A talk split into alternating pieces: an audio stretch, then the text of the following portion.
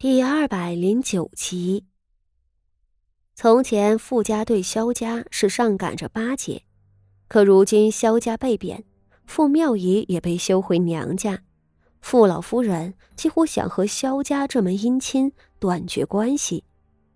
此时他再次看见了苗氏，脸色顿时沉了下去。萧家伯母竟也过来啦！趁着众人排队的功夫。傅家的两个太太笑看向苗氏，其中那三太太尤为牙尖嘴利的。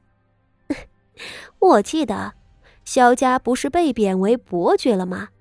伯母如今也只是三品诰命了，竟也能进宫来。傅三太太这话简直让苗氏恨不能钻进地缝里，而四周几户相熟的人家。也冷笑着看了过来。如今的萧家早已成为京城人的笑料。原本萧家将爵苗氏失贞，已经够受人鄙夷了，最近还和冯家一块闹出丑事，在京城贵族圈子里，这样的士族离垮也不远了。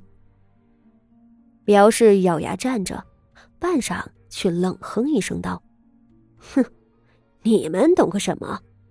我可是受了宫中萧妃娘娘的恩典，才能进宫赴宴的。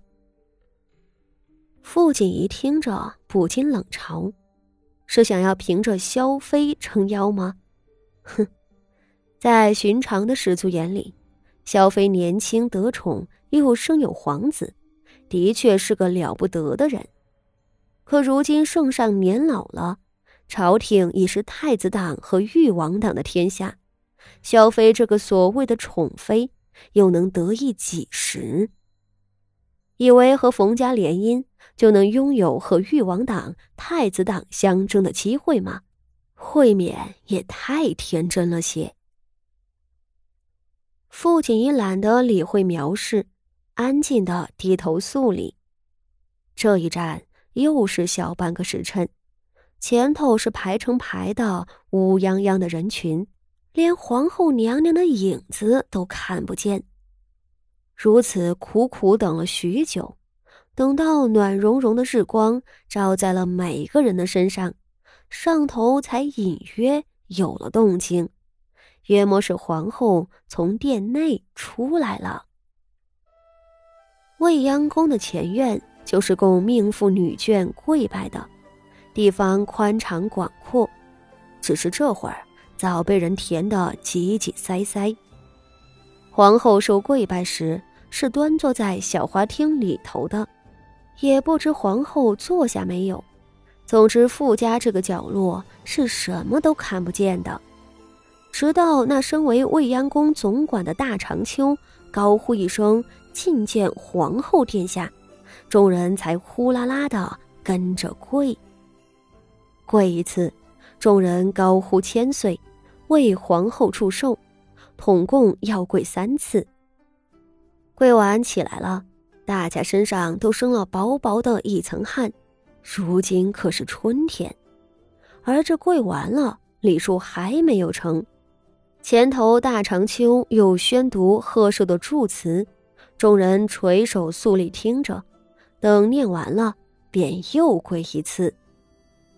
傅家人第一回列席这样的宫宴，跪来跪去折腾一番后，心里才感慨宫中礼数的严苛繁琐。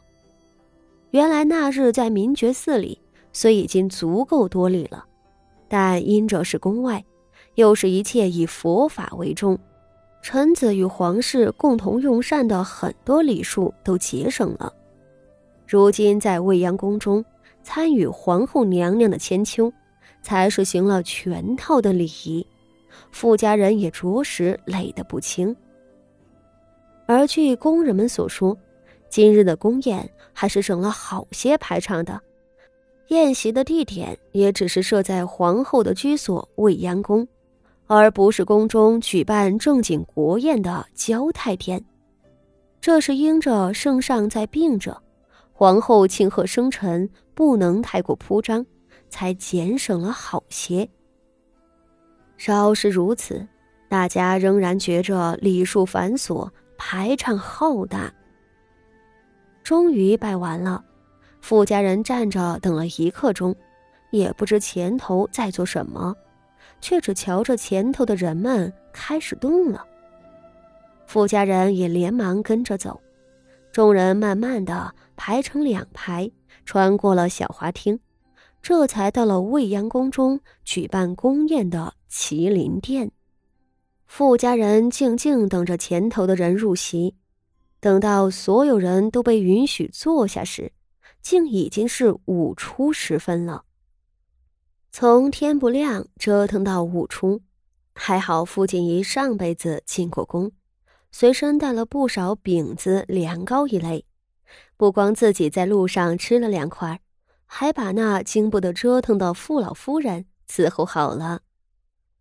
众人纷纷落座，而直到此时，坐在后头的人才能看见前头皇后娘娘和皇族贵人们的身影。满殿内坐着的都是女眷，没有设男宾的席位。皇后贺寿寻常不会请男子入席的，今日在座的也都是女眷。太子殿下和其余的皇子们会按着礼制。在午宴过后，前来拜见母亲。女人们赴宴有个好处是不会一杯一杯的毒酒，但有个坏处就是，长舌妇齐聚的地方，不免会闹出比男人们更麻烦的乱子来。而此时众人瞧着前席，皇后和其余的贵妇们都笑意盈盈，其乐融融的。看似是和睦的一家人，只是皇室的事情，谁又说得准？傅锦仪也朝前看去，他能堪堪看清贵人们的轮廓，皇后脸上的神色就看不清了。只见前席皇后坐主位，身侧一位是秋皇贵妃，另一位却是一个陌生的年轻女子。若猜的没错，她就是皇后的儿媳太子妃娘娘了。太子妃嘛，父亲一记得，她不是太子的原配，而是两年前才入宫的妾室。若他的记忆没错的话，这位太子妃娘娘今年才十四岁。和赵太后一样，太子妃是个瘦弱的女子。而相对于她的年幼，太子殿下今年已满三十岁，膝下有两个原配生的儿子。父亲一上辈子进宫多次，但都是去萧妃宫中拜见，从未单独觐见过皇后，对这位新娶的太子妃更没有太多印象。